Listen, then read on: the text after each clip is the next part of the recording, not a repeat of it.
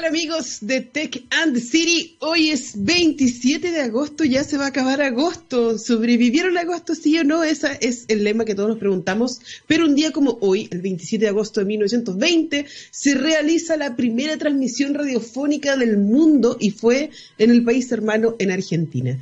Qué bacán, qué bacán que, aunque muy poca, muy poca gente lo pudo escuchar, un centenar de gente nomás, eh, es el comienzo de todo un mundo que ya conocemos. El otro día estuvimos hablando con la presidenta del club de radioaficionadas de eh, Yankee Lima. Es interesante, me encanta ver todo esto y, cómo los eh, radioteleoperadores y los, los, los, radiooperadores que están aquí, como Gabriel, que nos está acompañando aquí de todos los días, todos los jueves, el rey de las perillas, hemos evolucionado radio no ha evolucionado tanto, solamente eh, ha sido transformada quizás en una plataforma online y por eso estamos transmitiendo desde TX Radio, la única 100% radio eh, online de ciencia y tecnología del continente. Y nada, nunca me presento, mi nombre es Barbarita Lara y estoy transmitiendo desde la fría ciudad de Viña del Mar. Y qué ganas de poder descargarme porque han pasado tantas cosas en Chile Necesitamos justicia para Norma Vázquez. Nuevamente, lamentablemente, un femicidio en Chile no puede ser. No puede ser.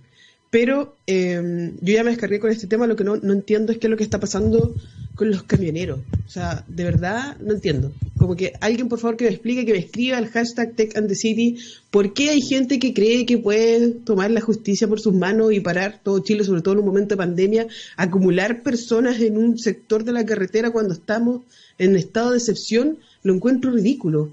Y que el gobierno la respuesta que dé es que estamos actuando con criterio. ¿Por qué el criterio es relativo? Si yo me voy a parar ahora a algún lugar de la carretera y lo paro, probablemente va a venir un carabinero y me va a arrestar.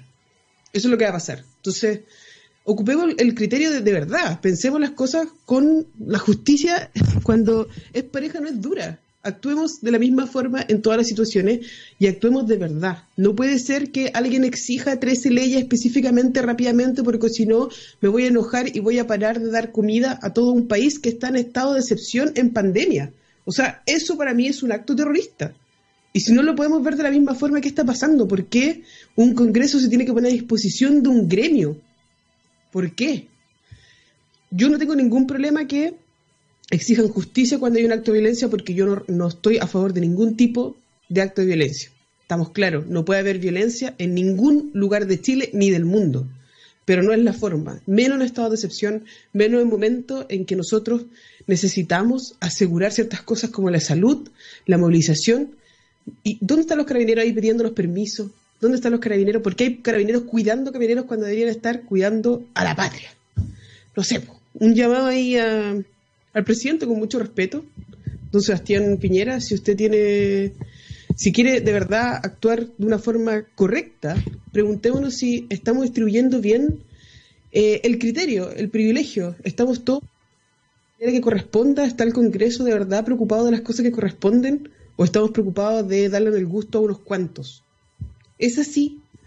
Pero bueno, hoy estamos aquí para hablar de tecnología, no necesariamente para rabiar. Tenemos mucho que rabiar con este país todavía. Todavía nos queda un año para hacer un montón de cosas, pero Queremos hablar sobre cómo transformar a Chile en un polo de desarrollo tecnológico, por eso tenemos un gran invitado el día de hoy, pero primero nos vamos con una canción de Machine, Machines Are People Too, The Fever, y Gabriel le va a poner play en este momento y volvemos con nuestro invitado, Rafael Vargas.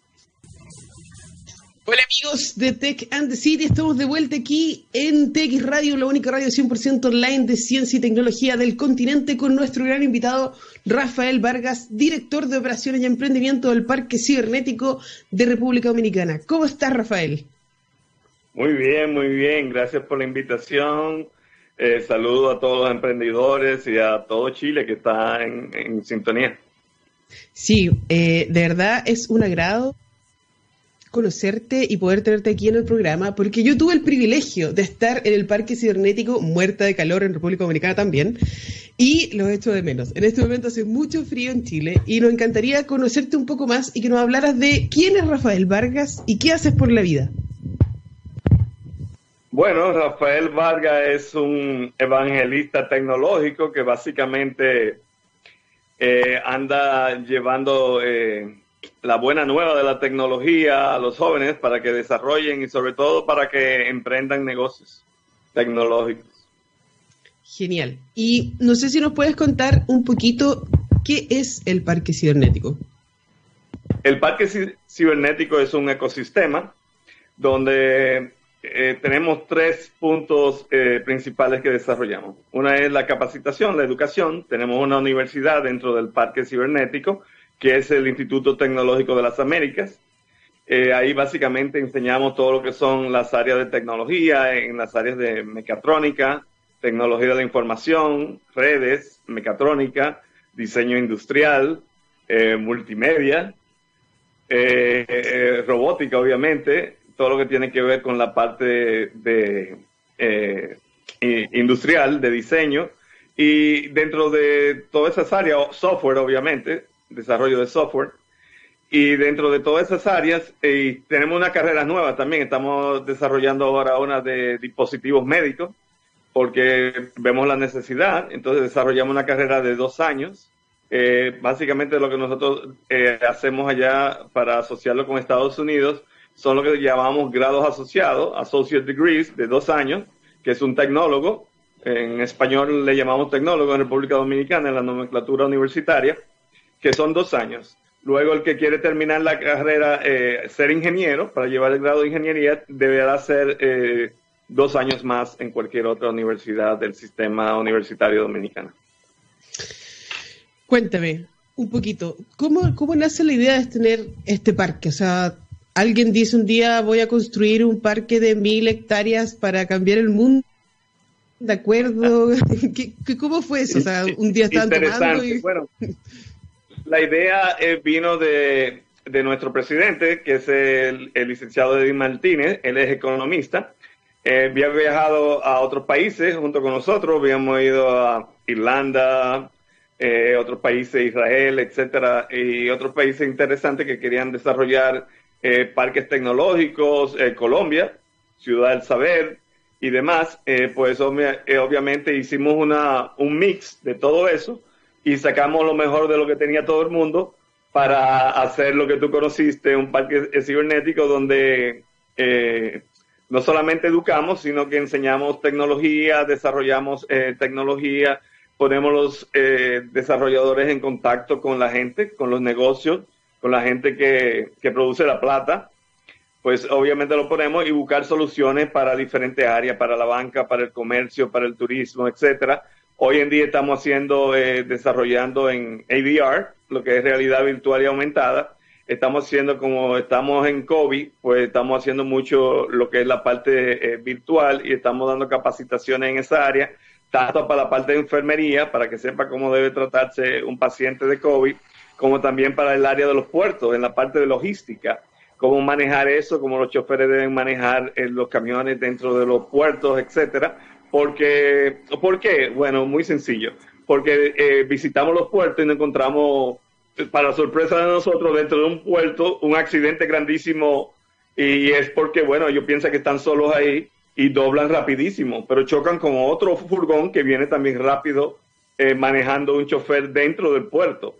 Entonces nos encontramos con esa problemática que nadie se lo puede imaginar. Todo el mundo piensa que eso va a pasar en una carretera, menos en un puerto, porque se supone que usted va a una velocidad mínima, pero para sorpresa de uno, ellos se sienten que están solo ahí adentro, pues aceleran el furgón y, créame usted que vimos accidentes dentro del puerto eh, aparatosos, aparatosos.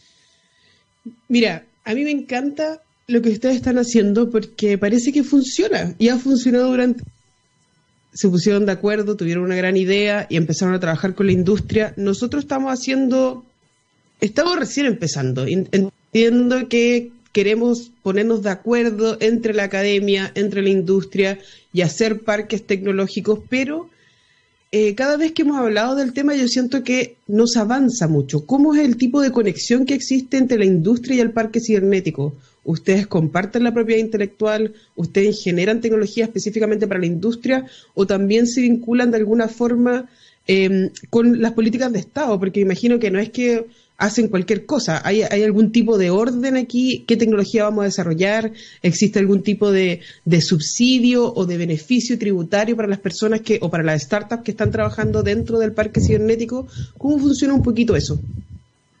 Wow, excelente. Muchas preguntas. Muchas preguntas. Voy a tratar de brevemente. Excelente, excelente, Barbarita. Eh, Bueno, hacemos varias cosas. Primero trabajamos eh, muy de cerca con todo lo que es eh, el desarrollo del emprendurismo en República Dominicana, con el emprendimiento, y trabajamos con el Ministerio de Ciencia y Tecnología, eh, básicamente con todas las universidades del país. Y también hicimos, yo trabajo con ONAPI, con la Oficina Nacional de Propiedad Intelectual, Industrial, en todo lo que es el registro de patentes, eh, evaluar patentes y todo eso. Entonces, yo soy evaluador de patentes, también soy juez de los planes de negocio, de, los concursos que hacen de planes de negocio de todas las universidades en la parte de negocio y obviamente eh, desarrollamos ahí también un, un, programa junto con la Oficina Nacional de Propiedad Industrial. Desarrollamos un, lo que se llama Verano Innovador, que básicamente donde llevamos los jóvenes de bachillerato y más pequeños, eh, lo llevamos a que comiencen a innovar desde la escuela. No esperen llegar a la universidad para desarrollar una invención, sino que lo hagan desde la escuela, porque creemos mucho en eso. Entonces lo ponemos desde pequeño a que tenga eh, contacto con desarrollo de software, códigos, eh, tengan contacto con realidad virtual y aumentada. Hemos hecho alianzas junto con bancos, que los bancos patrocinan a los jóvenes destacados en estas áreas de las diferentes escuelas. Suponiendo hay un joven que es desarrollador, que le gusta hacer videojuegos, pues nosotros llevamos a ese joven, en vez de estar haciendo un videojuego donde vayan a utilizar espadas y a matar gente, que eso ya lo hacen los chinos bastante, no vamos a competir con ellos, vamos a hacer cosas donde cree mayor valor agregado. ¿Qué necesitamos? Que juegue y que aprenda para la escuela. Entonces lo ponemos a hacer juegos donde el muchacho juega y para usted pasar de un nivel a otro tiene que tener un nivel de aprendizaje X. Si no lo tiene, no va a pasar al otro nivel y él quiere pasar al otro nivel, entonces se va a aprender la lección jugando. O sea, yo aprendo jugando.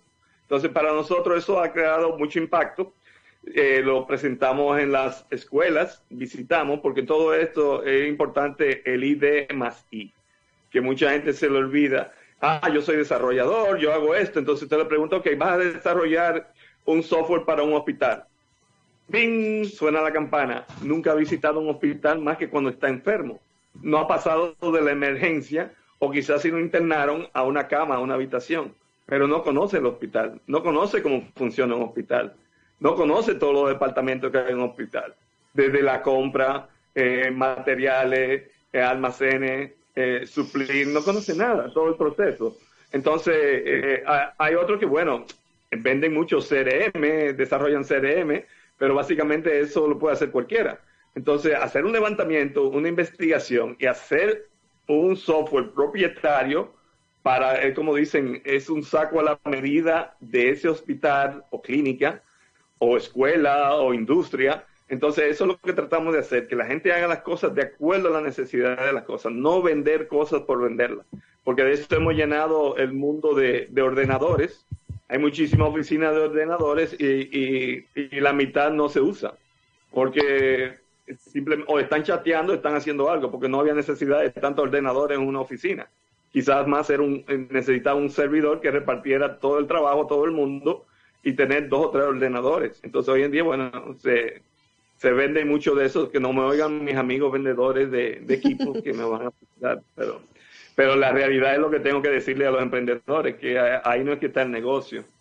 Eh, otra experiencia que hemos tenido enseñando robótica. Yo enseño robótica desde niveles muy tempranos, desde nueve años de edad y menores. Yo he tenido niños menores eh, que tienen siete años y ocho años y desarrollan código. Y he trabajado con ellos todo lo que tiene que ver, imagínense, PLC, todo lo que tiene que ver con eso. Y usted no se imagina eh, lo inteligente que son. Y la gente a veces tiene miedo, ¿no? Pero es un niño y los niños son una esponja. Eh, realmente absorben mucho todo el conocimiento eh, rápidamente. Y creo que esa es una de las partes importantes de aprender. Y otro tema que, si me permite, voy a hablar también es de a los emprendedores es el tema de, bueno, y si voy a generar dinero, voy a generar plata. Aquí en Dominicana, eh, por darle un ejemplo, muchos cobran, si es en peso en, la moneda local, estamos hablando de 7 mil, 8 mil pesos por dar una, una clase a un estudiante de robótica. Y, y usted me pregunta, ¿y cuánto cobra usted? Yo cobro mil pesos. Eso es nada. Pero ¿qué tengo? Tengo tengo 100 estudiantes en cada institución o 200 estudiantes, entonces usted multiplica 100, eh, mil por eso y va a tener 200 mil, va a tener 100 mil pesos en cada institución. Entonces usted va a cinco o cuatro instituciones de eso y usted hace un millón de pesos. Entonces ya no tiene que estar dando mucha vuelta y hacer, eh, preocuparse por la plata. Entonces yo le digo a la gente, no es lo que usted hace, es cómo lo hace. Exacto. Mira, demasiadas cosas. Yo necesito que conozcan el Parque Cibernético Santo Domingo de República Dominicana. Por favor, búsquelo ahí por internet, por Google, por todos lados. Eh, una de las cosas que me faltó preguntarte, o si te lo pregunté, pero no sé si lo respondiste, es cómo interviene el gobierno con respecto al desarrollo que existe en el parque. Bien, el, Estado dominicano es eh, accionista del 50% del parque, pero el Parque Cibernético Santo Domingo funciona como entidad privada. Simplemente es como eh, aporte de capital para el desarrollo, pero no eh, un aporte de, capital inicial construir el parque. Y la historia, para hacérsela un poco más larga, realmente el dinero vino por una donación de Taiwán y usted me dirá, ¿por qué Taiwán le donó toda esa plata para hacer un parque tecnológico? Bueno, República Dominicana fue de los primeros países que apoyó a Taiwán en las Naciones Unidas para que fuera miembro de las Naciones Unidas. Entonces yo le digo a la gente que siempre aprenda que lo que usted hace por mí hoy, mañana recibirá recompensa.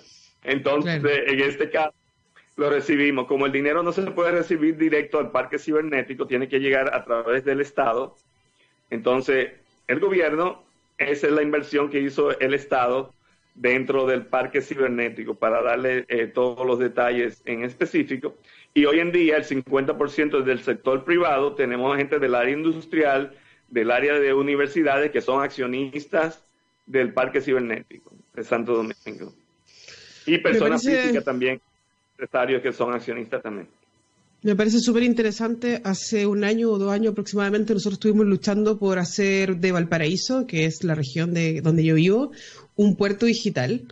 Eh, se, levantó dinero para hacer ciertos diseños, para transformarlo, al igual que el ejemplo de, puerto digital de Recife, de Brasil, que funcionó y que se pudo levantar completamente todo un puerto que dejó de ser principal por la falta de eh, organización, me imagino, y, porque perdió mucho interés también de llevar la carga ahí, transformarlo completamente en un hub tecnológico donde existiera em, un beneficio en la tributación, que si uno desarrolla, desarrolla hardware local pudiera tener beneficio, que la gente se quisiera quedar acá en esta ciudad, en esta región, porque de verdad eh, se está moviendo y se está generando innovación que está interactuando con el mundo, pero em, se levantó dinero, se levantó un concurso, creamos diseños increíbles y adivina cómo está eso ahora, en este momento, dos años después, no ha pasado nada. No ha pasado nada porque lamentablemente, eh, bueno, en este momento ni pensarlo, pero sí hay muchas bonitas ideas, pero se, se, trabaja poco para hacer algo concreto. Yo soy de la idea que tenemos que hacer desarrollo de hardware local y exportar servicio intangible como el software. ¿Puedes contarnos un poquito cómo funciona eso allá? ¿Qué es lo que hacen ustedes específicamente para que la gente que nos escucha se, tenga una idea más o menos qué es lo que hacen? Yo sé que hacen cosas para Apple, que hacen drones. Cuéntanos. Bien, nosotros hacemos para todo lo que hacemos, nosotros hacemos remanufactura de celulares. ¿Qué significa eso? Nosotros no hacemos refurbishing. Refurbishing básicamente es limpieza de los celulares, eh, está rayado, se me cayó, le cambié el cristal, el touchscreen la pantalla táctil para hablar en español y, eh, cosas ligeras. Nosotros le cambiamos todo, o sea, quiere decir, hacemos eh, eh, parte por parte. Nosotros hacemos reverse engineering, para hablar claro, ingeniería inversa. Nosotros quitamos todas las piezas porque Apple no nos da a nosotros ningún print. Quiere decir, ningún diagrama para hacer su celular. Nosotros, eh, eso es interesantísimo, sacamos los planos del celular con personal dominicano, diseñadores, y lo sacamos parte por parte, el celular, y le cambiamos todas las partes. Eh, ¿Para qué hacemos esto? No para copiar el celular a Apple, sino para que la persona que está remanufacturando el celular sepa exactamente dónde va a ir cada parte del celular y cómo trabajar con el celular. O sea, tenemos todos los esquemáticos en pantalla. Usted entra a mi oficina y yo le puedo abrir en mi, iPad todo, todo lo esquemático de iPhone, de diferentes tipos de, de iPhone. Y básicamente eso lo hacemos. Entonces hacemos manufactura. ¿Por qué es eso? Porque en la industria, eh, sobre todo en Europa, en Estados Unidos, la gente asegura su celular. Como cuesta tanta plata, un celular la gente lo asegura. Entonces los seguros nos pagan a nosotros para que nosotros mantengamos el celular como debe estar. Entonces nosotros le cambiamos todas las piezas, desde la A hasta la Z, hacemos todo. Todo lo que se le dañe desde la pantalla táctil, que es lo que más visible que se hace. Y tenemos laboratorios dentro donde lo hacemos por impacto. Inclusive les recomendamos a las empresas, eh, cuando digo las empresas, tanto Apple para las personas que están en línea y no conocen mucho de la manufactura de celulares, eh, los celulares de Apple y Samsung se hacen en la misma fábrica en China. Los dos. Entonces, eh, eso se lo digo para la gente que no conoce mucho de la parte tecnológica. Se hacen, los dos se hacen en la misma fábrica, obviamente en líneas separadas, eh, unidades separadas, todo inventario separado, pero se hacen en el, mismo lugar. Y, los dueños de esa empresa que está en China popular es taiwanesa. No es una empresa china, es una empresa taiwanesa. Entonces, eso hay que explicarle todo esto a la gente porque tiene, va a tener un arroz con mango en la cabeza y no va a entender mucho de lo que está pasando eh, en, en, la tecnología, pero esa es la realidad, hay que explicarle a la gente eso. Entonces nosotros, en Dominicana, remanufacturamos el celular. Quiere decir que todos los celulares que se dañan en Estados Unidos y en Europa, nosotros los arreglamos todos y lo hacemos de nuevo, o sea que lo hacemos desde cero. Eso es igual que manufacturarlo desde cero de nuevo. Porque, ¿Por qué? Porque no puedo solamente cambiarle la pantalla, porque cuando un celular se cae, pues lo usted ve físicamente la pantalla, pero adentro la bocinita se le zafó. Después dice Barbarita, pero yo no te oigo bien, Rafael. Entonces el problema fue que la bocina se zafó dentro y yo no me di cuenta porque yo lo que arreglé, lo que físicamente estaba bien. Por eso que no creemos en lo que se llama refurbishing, sino remanufactura de celular. Me parece súper interesante porque, mira, acá arriba, justo detrás mío, está el Repair Manifesto, que habla sobre que nosotros tenemos deberíamos tener derecho a los manuales completos de todas las cosas tecnológicas que nosotros ocupamos. Apple debería entregarnos todos eh, los manuales y el service eh, manual para poder de verdad entender cómo funcionan las cosas y empoderarnos con las cosas tecnológicas que creamos o que obtenemos porque así es más fácil distribuir el conocimiento en el mundo. Y una de las cosas que estamos luchando día a día, nosotros somos arregladores de mundos y eh, me parece súper interesante que ustedes hayan podido transformar de su país y que eh, se pusieran a crear tecnología y es lo que estamos buscando para Chile. Me encantaría poder tenerte todo el día en la radio, pero me gustaría, eh, lamentablemente tenemos que irnos con música, pero me gustaría ver si nos puedes dejar un pequeño mensaje para el futuro, los futuros innovadores, a los niños que están viviendo esta transformación digital y que tienen que meterse, eh, de cierta forma les, lo están metiendo a esta plataforma online y, les dicen aprendan y todo lo demás. ¿Qué, cómo, ¿Cómo podemos tratar todo ese proceso? Al final los niños que necesitan entender sobre educación STEM, entender, amar la tecnología. ¿Cómo pueden amar la tecnología? Bueno, primero que, que abracen la tecnología y primero hay que desaprender para aprender de nuevo. Olvídese de todo lo que usted aprendió. Eso es como eh, eh, comenzar desde cero, desde kinder, eh, cuando usted entró a la escuela, la llevaron por primera vez y comience a aprender, o sea, para que no lleve nada en el camino eh, que vaya a contaminar todo lo que vaya a aprender nuevo, hay que desaprender para aprender y integrarse a las nuevas tecnologías hoy en día. Y sobre todo, observe, porque eh, todo lo que es la invención nace de la observación. Siempre le digo, observen, miren cómo se comporta la gente, qué hace, qué, usted, qué aplicación puede hacer para el tránsito, qué aplicación puede hacer para el comercio, qué aplicación puede hacer para las personas que van a los supermercados a comprar diario, el que se monte en un taxi. Y los ejemplos están ahí. Miren lo que pasó con, con Uber, que no tiene un solo taxi. Miren, miren lo que pasó con, con Airbnb. Miren, eh, o sea, todo lo que ha pasado en el mundo con muchas empresas internacionales que ustedes conocen hoy en día y que no tienen un solo hotel, sin embargo tienen habitaciones en todo el mundo y a bajo costo. Entonces, eh, hay mucha gente ganando plata con esto, pero usted puede hacer lo mismo. Trate de, no imitar, porque ya vi que cuando salieron algunos, eh, sobre todo, hacemos mucho historia en Dominicana con el transporte eh, de comida, pues hoy en día eh, hay muchas personas que hacen lo mismo. Trate de ser innovador, de buscar algo que la gente necesite y para mí eso es lo más importante. Que, y sobre todo póngale eh, ganas, póngale amor a lo que usted quiera hacer y usted verá que va a transformar pronto su, su área, su, su vecindario y, y su país su vida también, porque la tecnología es una herramienta empoderada.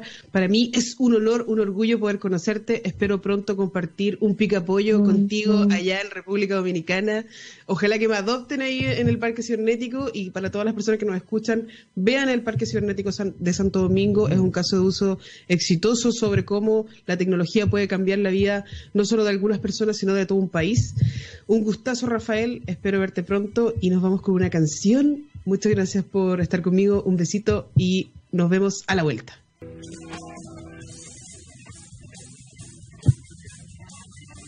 Hola amigos de Tech and the City. Antes de seguir, quería pasarles un gran aviso. En yodono.cl estamos apoyando una campaña de conectar a mil niñas a Internet para asistir a clases virtuales. Así que póngase con unas luquitas porque tenemos que pagar el Internet para esas niñas que no tienen el privilegio que tenemos algunos de estar conectados a Internet.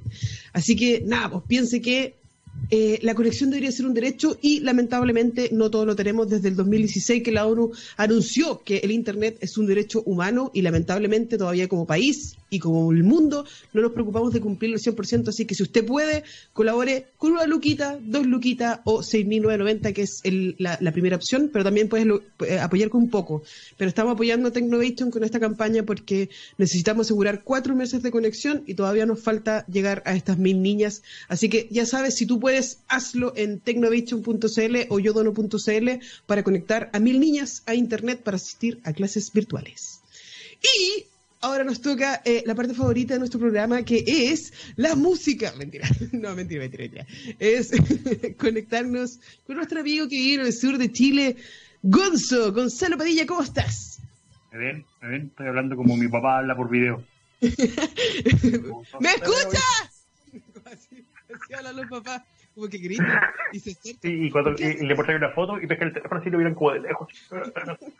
Afírmamelo para poder, enfocar. Sí, ¿por qué es papá? Eh, sí, bueno, lo, el ojo pierde flexibilidad, los músculos del ojo. O, entonces, en vez de que el ojo se ajuste, tenés que ajustarlo con la mano, no, nada que hacer. Qué mal, qué mal. nada, nada que hacer. La edad, la edad a todos nos va a afectar eventualmente. No, yo, yo espero ser completamente cibernética una cyborg, ¿cachai? Si me falla el ojo, me los cambio, me los saco. ¿Qué tanto? ¿Cuál es el problema? Me quedo como en Futurama, así como mi cabeza era un flasquito y que me hacen comida así como los pececitos. sí. estar, en, estar en un museo. claro que va a estar así como un, acuario bien grande, porque yo soy bien cabezona, entonces no sé. pero, eh, pero sí, yo espero tener una presencia virtual que esté por mí ahí dando charla, vendiendo la pomada por el mundo. Y yo estar ahí comiendo comida para veces, en un gran acuario. Hay, una serie en, en, Amazon que se llama The Upload, ¿la viste? Eh, no. Bueno, básicamente eh, es el más allá es ahora eh, virtual. ¿Qué Entonces, ah, justo antes de morir, eh, tu, toda tu memoria, todo, todo tu conocimiento, todo tu ser es transferido como una gran computadora y, y tú vives en el más allá. ¿Está y al mismo tiempo te puedes comunicar con las personas que aún siguen vivas, ya sabes, porque hay una interfase que permite que se haga comunicación. Entonces, el protagonista aquí tiene una, una novia y la novia hace reuniones conversa con él, ¿cachai? Y todo, incluso la tecnología les permite intimar, ¿cachai? Y todo el tiempo. El tema es que es un, es un sector de privado, por lo tanto hay que pagar. Hay versiones premium, premium plus, golden, titanium, entonces, te da a distintas, distintas opciones de que a qué cosas tienes acceso en, en el más allá. Es simpática, simpática la serie, tiene varias eh, pifias en el sentido técnico, por ejemplo, que no sé, cada vez que ponen un código tú que que HTML y te vas a empezar como que están haciendo algo así como super heavy, pero ya tenéis que ser tenéis que ser como ya un cierto nivel de ñoño para que que te están engrupiendo. Pero en general la idea... pichulero tecnológico hay que estar escribiendo en el computador y todo eso. Te da lo mismo. Pues, Oye, me, hizo acordar otra serie que no me acuerdo cómo se llama, pero era como lo mismo. Que era como que nosotros. Que tenía como, como un tatuaje que tú lo apretabas y te iba como una interfaz. y, y podías porque buscabas, era como un Tinder pero avanzado. No me acuerdo cómo se llama esa serie. Después, en el próximo capítulo le digo cómo se llama esa serie, pero era, era buena. Era buena. No, pero ah, se, se, se, refería, era como una startup que trabajaba en esto, en cómo hacer un Tinder, pero un poco más avanzado de, de, vivir y experiencia inmersiva en todo lo que es la sexualidad. ¿Cachai? Entonces, eh, me, me, me, me, cautivó. Me cautivó, pero imagínate que esto fuera como freemium y tú estás en todo el proceso de la intimidad y te sale un comercial. Así como. una, una, pancarta política. Los comerciales, los comerciales generan una reacción de, rechazo importante. Yo, por ejemplo, cada vez que entro a YouTube, eh, una de las razones por las que no uso YouTube Premium es porque me salen muchos comerciales de YouTube Premium, que a mí me molesta. Digo, no, no me voy a rendir y no les voy a dar la plata a YouTube Premium. Y otra razón por la que no uso Didi es porque los comerciales de Didi son odiosos. Son, eh, te aparecen en todos lados, te bombardean por todas partes y ya estoy digo, no, no voy a instalar Didi, estoy echado con Didi. No les voy a dar en el gusto. No les voy a dar en el gusto. Pero es, complicado el que hizo la clase de marketing digital y que les dijo tienen que estar presentes en los comerciales de las plataformas más usadas por todos los usuarios, eh, creo que se equivocó, porque sí, no, eso no te pasa solamente a ti, todos los usuarios terminamos odiando y no haciendo caso. Yo, yo, yo sí caí en el YouTube eh, Premium porque, porque mi hijo lo necesita, ¿caché? Porque él lo necesita es una necesidad básica, ¿cachai? Para poder ver los videos sin, sin interrupciones, no, para poder bajar los videos en realidad, para eso lo quería. Pero sí, se, se generó mucho rechazo, como eh, el rechazo que nos provoca el rechazo. El video salto, sí, hablemos política, hablemos política. Hablemos de política. ¿Qué te parece todo lo que está pasando eh, eh, con, con esto de la política? Ah, complica complicadísimo. Encuentro que, el tema de, lo que está pasando actualmente con la situación de los camioneros, eh, eh, primero ponen en jaque al, Congreso, ponen en jaque a la ciudadanía, ¿cachai? Eso encuentro que está súper mal. Y lo otro demuestra la grave falencia que es nuestra dependencia del transporte por tierra, ¿cachai? La ausencia de un sistema de, trenes que nos permita movilizar tanto pasajeros como carga, ¿cachai? O la optimización de los sistemas de de puerto, ponte tú y cosas por el estilo de puertos eh, marítimos. Así que hay un trabajo muy importante que hacer, pero es complicado cuando peleas con un con, el fondo cuando te enfrentas con gremios que son eh, eh, tan poderosos, que es lo mismo que pasa a nivel, te lo pones a nivel internacional, que tal mucha gente dice, oye, pero nosotros pues, hacemos, extraemos cobre, lo mandamos a China y China manda productos que después nosotros compramos. Resulta que si nosotros nos ponemos a hacer los productos, perdemos los tratos con China, ¿está perdemos que China deje de comprar productos chilenos también y que deje de comprar cobre. Entonces hay que empezar a evaluar de qué es lo que vale más, porque estáis perdiendo un mercado de miles de millones de personas en comparación con lo que... Entonces hay que empezar a evaluar todo eso y es súper, súper difícil. Entonces no, no me gustaría estar en los zapatos de la, de, de la gente que tiene que tomar las decisiones, pero sí creo que la ciudadanía debería estar siempre primero, ¿cachai? Y garantizar la seguridad, el abastecimiento, especialmente lo que es el tema de salud hoy en día debería estar siempre antes de cualquier otra cosa. Sí, mira, em, es complejo. O sea, para mí lo importante es cómo, cómo nosotros con tecnología podemos hacer que esto se mejore, porque claramente no vamos a solucionar todos los problemas, son, son problemas de alta complejidad, que necesitan tiempo, que hay que pensarlo, hay que verlo y todo lo demás pero no siento, yo siento, de verdad, siento que es muy violento, así mm. como que el que no baila pasa o voy a tapar la carretera porque sí, ¿cachai? Yo siento que cualquier persona que esté interfiriendo directamente con el derecho a transitar libremente una persona está haciendo un daño a la sociedad como la conocemos, ¿ya? Eh, esto es un, un, pensamiento muy personal, pero ahora yo digo, ok, va a pasar igual, la gente tiene derecho a manifestarse y todo lo demás, perfecto, cómo nosotros con la tecnología podemos ayudar a estos gremios, cómo nosotros con la tecnología podemos ayudar en nuestras regiones, ¿Qué, qué, podemos hacer, porque al final tú ves que sigue pasando y como que no hay cambio, o sea, eh, el transporte y todo lo demás sigue siendo el mismo de hace 50 años, hace 100 años, ¿cachai? Y es como si nosotros no estuviéramos viviendo en el mismo planeta que todo el mundo, tanto avanzando, ocupando otro sistema y como que nosotros no los dejamos atrás. ¿Qué pensáis tú de eso? Bueno, creo que faltan articuladores, ¿cachai? Creo que faltan actores que se encarguen de, juntar, juntarnos, ¿cachai? A, a, las mentes tecnológicas con los que tienen los problemas en este caso, ¿cachai? Además de, obviamente... Eh... ¡Oh, se nos cayó! o puso en pausa voluntariamente el Gonzo porque eh, no maneja nada de tecnología este weón. Pero bueno, no, ahí, volvió, ahí volvió. No, estaban llamando de de mi alma mater. Era un camionero. No, no, no, me están llamando, llamando a la universidad. El, lo que decía era que, como digo, nos faltan articuladores, que nos pongan en contacto nosotros, los que manejamos el tema tecnológico, los que desarrollamos tecnología, con la gente que tiene los problemas, con este caso, con el tema del transporte, también con las comunidades, que el tema de la Araucanía es súper heavy, hay un, hay todo un sistema histórico, que eh, pero también hay un tema de segregación, lo que tú estabas hablando al principio del, trabajo que están haciendo para poder conectar a estas niñas que a Internet, piensa en todas las comunidades que no tienen conexión, en todas las comunidades que no tienen eh, comunicación, en las comunidades que no tienen transporte, que tienen que caminar por horas para conseguir ciertas cosas eh, básicas. Entonces, ¿dónde están esas garantías? ¿Cómo haces tú que esas personas se sientan parte de una comunidad y de un país y lo hay estado excluyendo por tanto tiempo? Entonces hay que empezar a generar instancias donde se pueda conversar, ¿cachai? De verdad. Y además, como digo, agregar nuevos actores. paremos con el tema político, paremos con el tema eh, de, las cámaras y, metamos los que efectivamente podemos crear soluciones, que es el tema tecnológico, que es el que tiene que estar en esta cuestión. Oye, si es necesario poner drone en toda la carretera y, ver específicamente qué es el culpable, qué es lo que está pasando, cómo podemos mantener y asegurar la seguridad del Estado de Chile, yo creo que eso es mucho más importante que comprar armas. No sé, yo pienso que, que, definitivamente tiene que haber una inversión con altura de mira, o sea, no, no puede seguir pasando. Tenemos que invertir más en una carretera exclusiva para asegurar eh, continuidad de, servicios y, de alimentación, perfecto.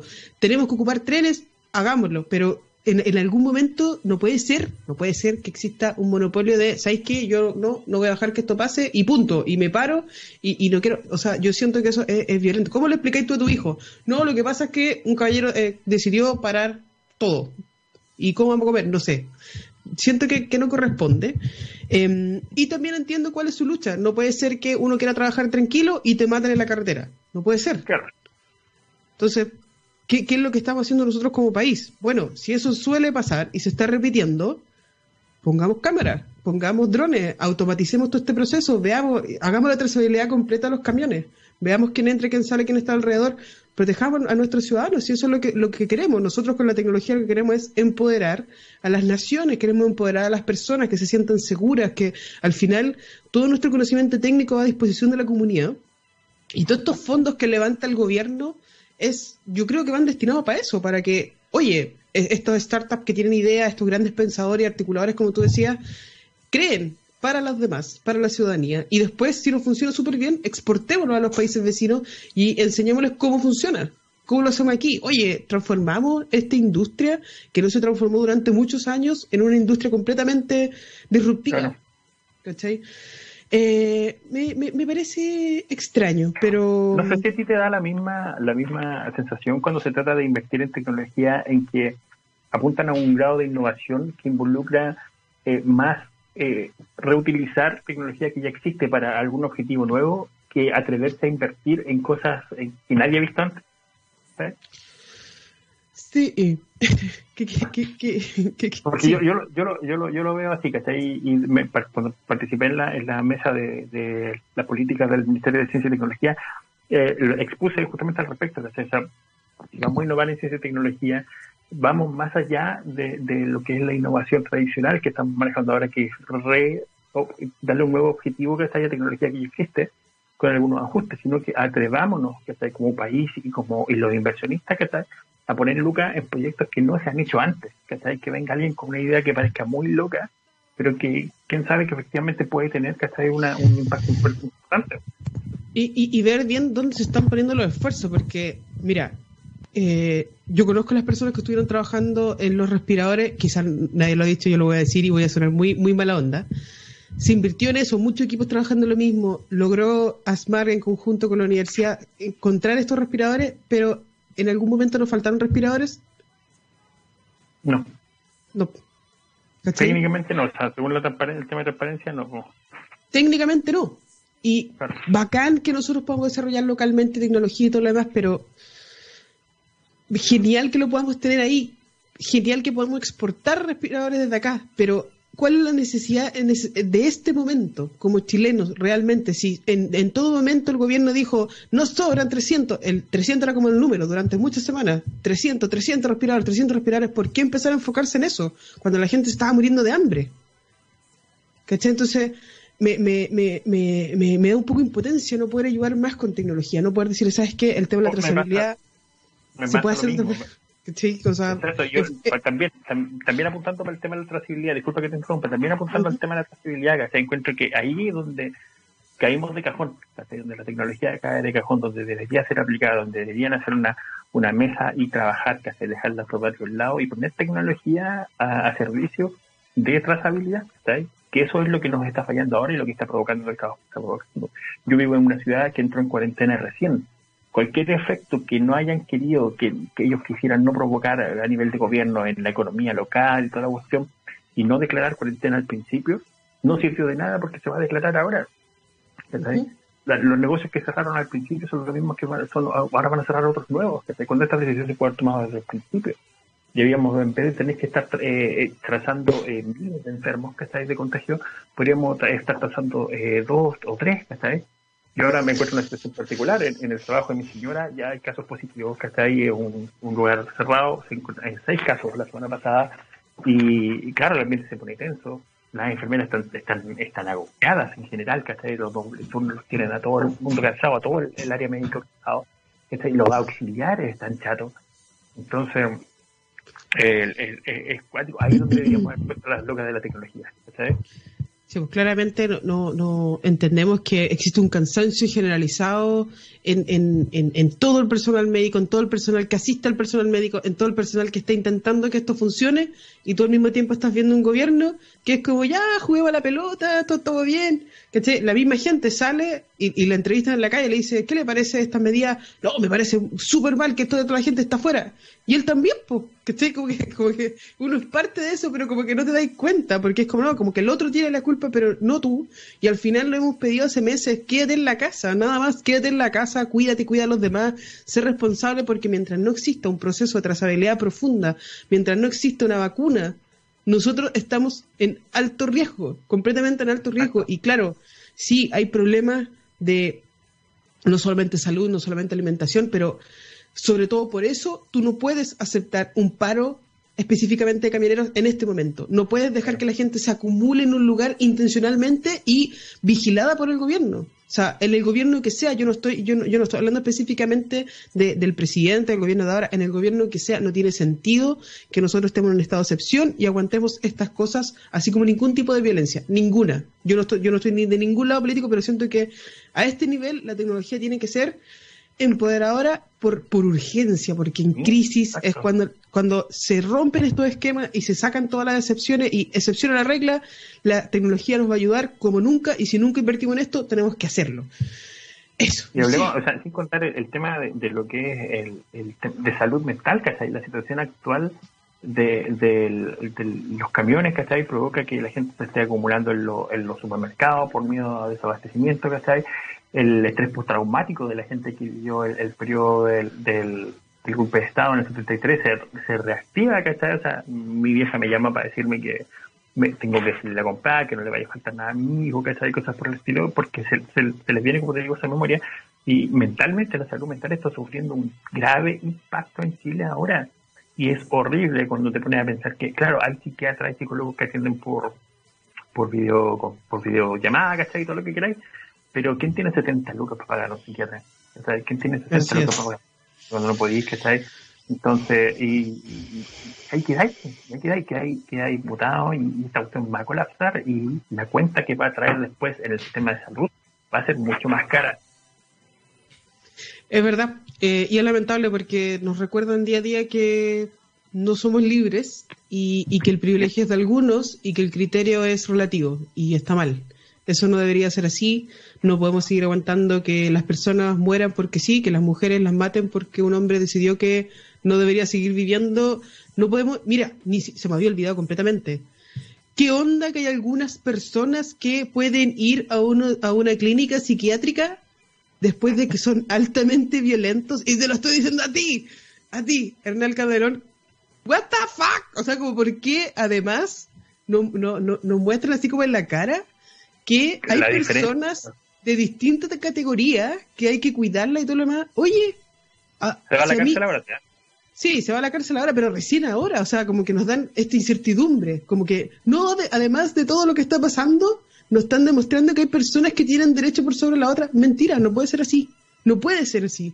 Y nosotros vamos a seguir luchando para que la tecnología democratice todos los servicios posibles y que sea lo más claro y transparente, porque no es justo para nadie vivir en un y en un mundo tan desigual. No podemos aguantarlo. Exactamente, y eso es algo que ha salido a, flote ahora mucho con el tema de la pandemia, la desigualdad que ya se sentía antes del estallido social que provocó el estallido social, ¿cachai?